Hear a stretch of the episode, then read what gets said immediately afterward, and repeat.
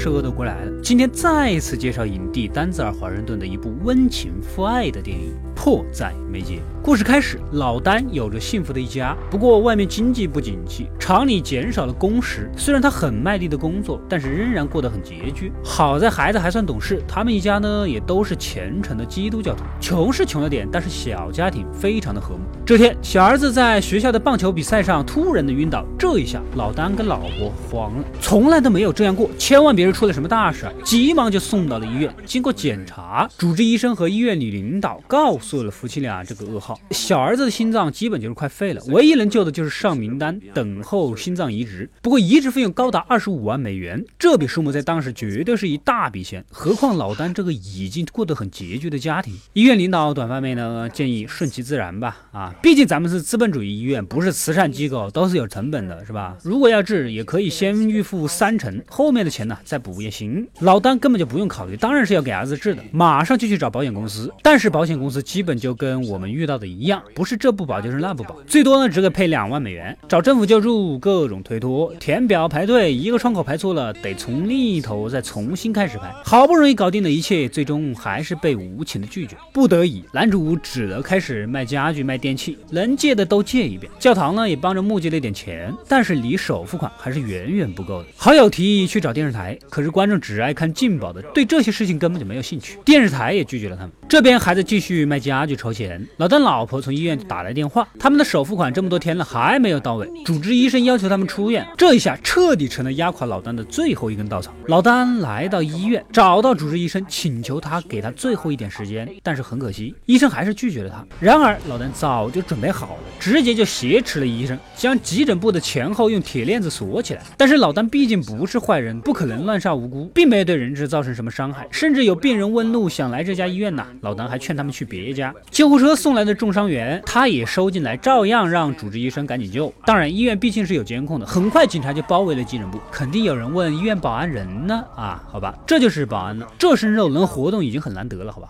外面的谈判专家也打进电话了，老丹提出了他的要求，就是将他的儿子放上心脏移植的名单就行啊。按照套路，谈判专家第一时间肯定是打听人质是否安全，然后就是以做这些事情需要时间为由啊推脱。老丹毕竟是良民，哪知道这些套路啊，只能等。他呢跟急诊部的人质呢也开始拉拉家常，本来一也没有控制他们，二呢也在安排医生护士给他们治疗。大家也都得知了男主的处境，反倒是也很同情他。他们聚在一起啊，也开始愤怒这个医。医疗和保险制度的不合理，明明社会该承担的责任，却推给了个人，让他们自生自灭。外面警察局长也赶到了现场，这种事情对方势单力薄，又是一个捞选票的好机会。警察局长必然是过来要吃这一波经验的。考虑到这边有个快生产的孕妇，还有个小婴儿，老丁决定放这两个先出去。结果一个纨绔子弟背后偷袭老丹，两个人缠斗起来。此时纨绔子弟的女友出手帮忙了，不过是狠狠的帮了老丹。看来这个纨绔子弟啊，平时根本就没有好好的。对待女友啊！外面记者守着要采访刚出来的人质，都说老丹是好人，媒体也都懵了。谈判专家呢也根据情报找到了老丹的老婆，女领导当然就答应了，让老丹儿子上候选名单，并且免费做手术。老丹求助无门，政府百般刁难的事啊，通过好友和好事的媒体们呢的大肆宣传，现场关心的民众是越挤越多。警察局长呢也通过监控找到了个破绽，通过特定的电话将老丹吸引到狙击的视线范围内，然后再由特警当场击毙。只有不不会说话的人才是最好的罪犯。接着，他们连通了老丹跟老婆对话，以此来吸引他。老婆很高兴医院愿意救治了。老丹呢是打算投降的，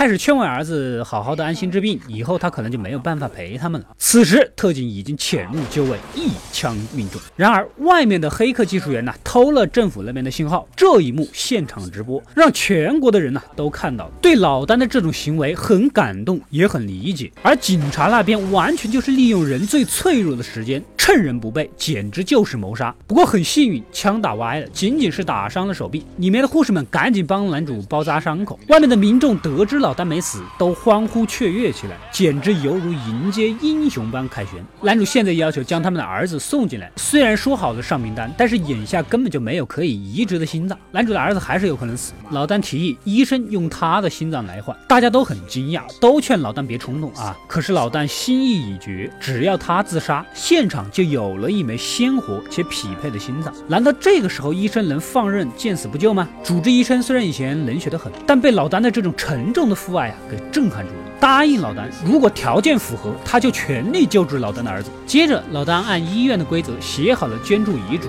按规定得有两个人签字作证，大家面面相觑，心情沉重啊。最后，辣妹女友和保安签了字，老丹跟儿子见最后一面，交代以后为人处事的道理。因为现在不说，以后就没有机会再说了。接着，老丹躺到了手术台上，给武器上了子弹。原来呀，之前他一直都是空枪。此时，医院那边也突然收到了信息，刚刚刚一个人出了车祸，跟老丹儿子正好匹配。老丹老婆赶紧跑过去，透过玻璃窗阻止了男主差那么一点点的自杀行为。所有人质都被释放了出来，老丹呢也选择了自首。可在谈判专家看来，貌似出来自首的根本就不是老丹，而是里面一个黑人人质。但是谈判专家也没有现场揭穿。而另一边，在主治医生的带领下，老丹跟随护士们离开了现场，去到了手术室。因为如果不是他们这样帮忙，老丹根本就没有机会亲眼看到儿子手术的成功。最终，这一事件持续发酵，保险公司受到了严厉的惩罚，也深远地影响到了新医疗法规的诞生。最终，男主只有。挟持人质罪成立，从轻发落也要关好几年。不过能换回儿子的性命，一切都是值得。